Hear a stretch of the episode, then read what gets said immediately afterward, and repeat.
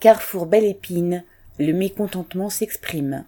Mardi 6 juin, journée de mobilisation contre la réforme des retraites, les salariés du rayon libre-service de Carrefour Belle Épine de Thiers, dans le Val-de-Marne, ont débrayé dès quatre heures du matin, entraînant derrière eux ceux de l'épicerie, des fruits et légumes, de la boucherie et de la charcuterie.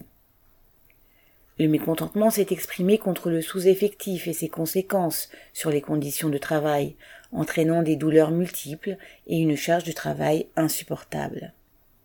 C'est un fait reconnu par le directeur lui-même que, dans la plupart des rayons du magasin, il manque par endroits la moitié de l'effectif.